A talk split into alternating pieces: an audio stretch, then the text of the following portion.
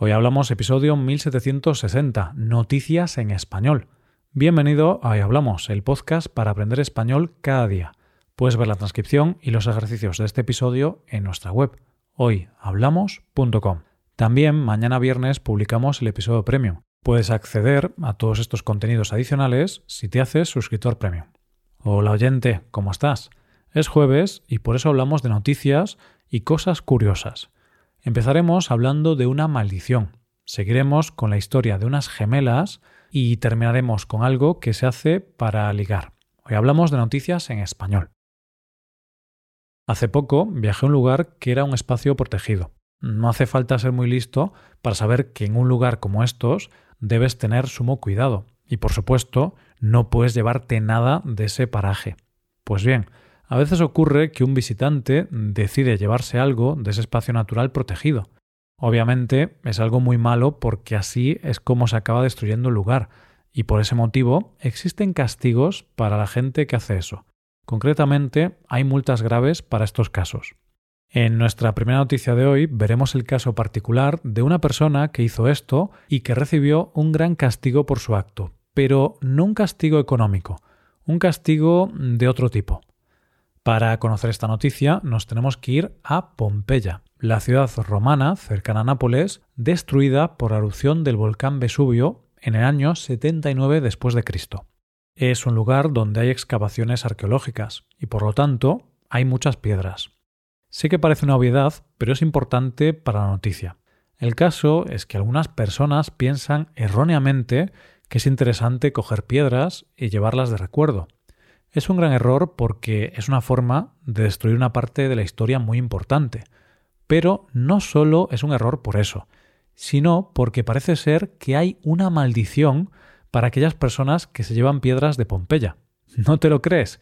Atento a la historia de hoy. Hace poco llegó al parque arqueológico una carta con varias piedras. La carta era anónima, pero decía lo siguiente. No sabía nada de la maldición, no sabía que no debía haber cogido las piedras. Al cabo de un año me notificaron un cáncer de pecho. Soy una mujer sana. Los médicos dicen que es simplemente mala suerte. Por favor, acepten mis disculpas y estas piezas. Lo siento. A lo que el director del parque contestó en redes sociales. Estimado remitente anónimo de esta carta, las piedras Pómez llegaron a Pompeya. Ahora, buena suerte para su futuro.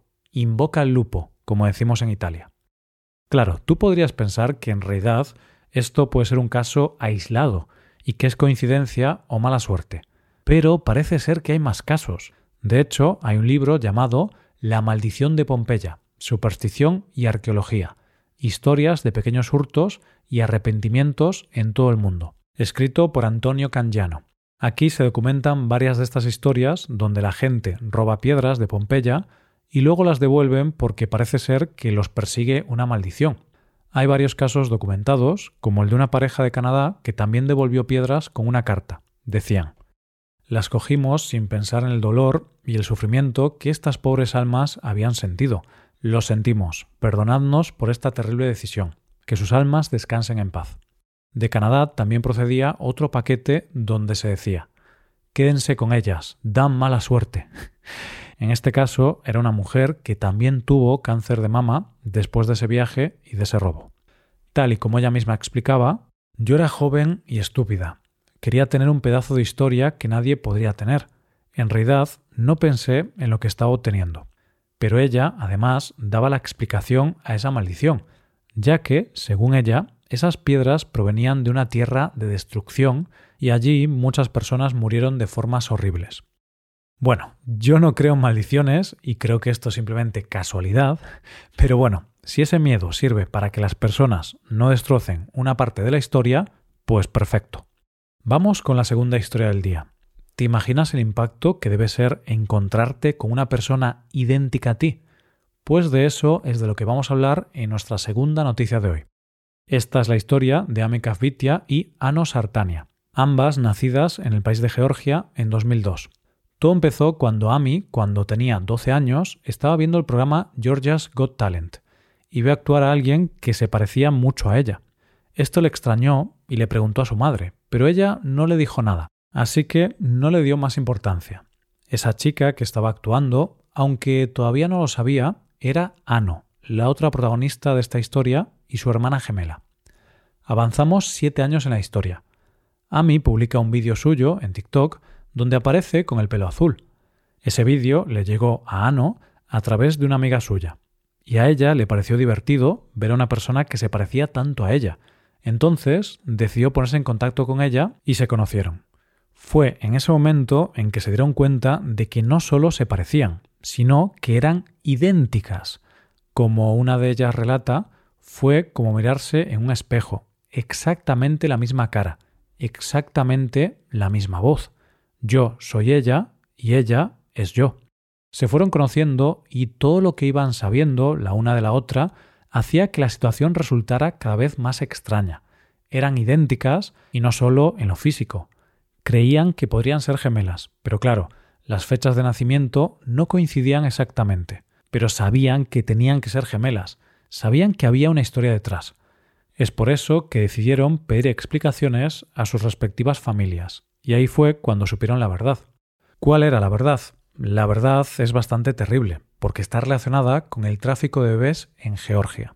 La madre biológica de ambas cayó en coma cuando las niñas nacieron en el año 2002. El padre decidió no hacerse cargo de las pequeñas y las vendió a otras familias. Esas dos familias no podían tener hijos, se enteraron de que había bebés no deseados en un hospital y por eso decidieron pagar por la adopción de las niñas. Ambas familias insistieron en que en ese momento no pensaban que estuvieran haciendo nada ilegal y que sobre todo nunca supieron que había una hermana gemela. Esta historia no acaba aquí, ya que las chicas se unieron a un grupo de Facebook dedicado a reunir bebés robados con sus madres biológicas en Georgia. Allí contaron su historia y una persona se puso en contacto con ellas. Resulta que esta chica también era su hermana y les contó que su madre seguía viva y que a su madre le habían contado que las niñas habían muerto. La buena noticia es que estas dos chicas han podido reconstruir su vida y saber quiénes son en realidad y cuál es su origen. La mala noticia, sin duda, es la terrible historia que hay detrás de ellas y que pone de relieve una situación terrible por la que pasan muchas familias. Llegamos a la última historia de hoy. La búsqueda de pareja puede resultar algo muy complejo y que puede incluso llegar a ser frustrante y doloroso de algo que puede pasar cuando buscas pareja es de lo que vamos a hablar en nuestra última noticia de hoy. Actualmente, el mundo de las citas y de conocer a personas para una futura relación o para una relación temporal pasa por el mundo de las aplicaciones de citas. Y la verdad es que es una nueva manera de conocer gente con respecto a la tradicional de conocer en bares, discotecas, el trabajo o por amigos en común. Pero los patrones son siempre los mismos conoces a una persona, quedas unas cuantas veces con ella y ves si sois compatibles. Sin embargo, es cierto que la manera en que funcionan las aplicaciones de citas hace que ciertos comportamientos sean más sencillos. Hoy vamos a hablar de una práctica conocida como Jackling. ¿Qué es esto?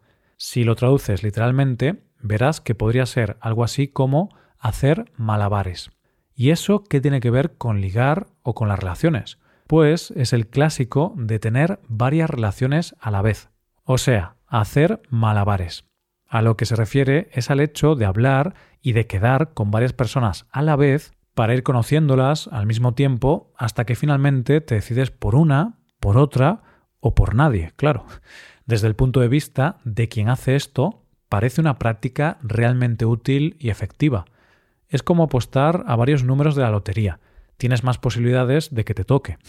Así, la persona que hace juggling o malabares va quedando con diferentes personas, las va conociendo y tiene varias opciones entre las que elegir. Vamos, que la persona que hace esto piensa que va a ser positivo porque podrá quedarse con la mejor persona. Pero hay varios inconvenientes. Por un lado, la persona que realiza esta práctica no se lo dice a sus citas. Entonces, quizá algunas personas podrían considerarlo como un engaño. Es decir, yo puedo estar saliendo con una persona o conociendo a una persona con la que creo que puedo tener una relación, pero para la otra persona soy un número más de sus pruebas o experimentos. Si lo descubro, quizá no me va a gustar. Esto hace que las personas que lo descubren puedan terminar sintiéndose estafadas, engañadas o traicionadas. Además, aunque el que lo practica crea que es algo bueno, no es del todo cierto, ya que está comprobado que llevar varias relaciones a la vez, con la misma implicación, no es posible y puede llevar a un desgaste físico y emocional. Podemos utilizar el refrán español de quien mucho abarca, poco aprieta. y hay otra cosa que está clara, no hay ninguna persona perfecta, todos tenemos defectos. Y si estás intentando comparar a varias personas al mismo tiempo para ver cuál es mejor, es probable que solo te enfoques en los defectos y que no te sirva a nadie, porque siempre intentarás buscar a la persona perfecta.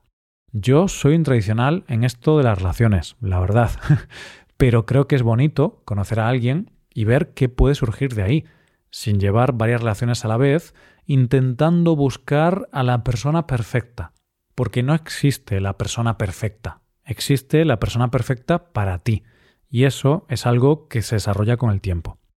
Y esto es todo por hoy, ya llegamos al final del episodio. Recuerda que mañana publicamos el episodio premium.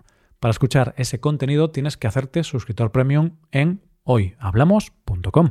Esto es todo, mañana volvemos con dos nuevos episodios. Lo dicho, nos vemos en los episodios de mañana. Pasa un buen día, hasta mañana.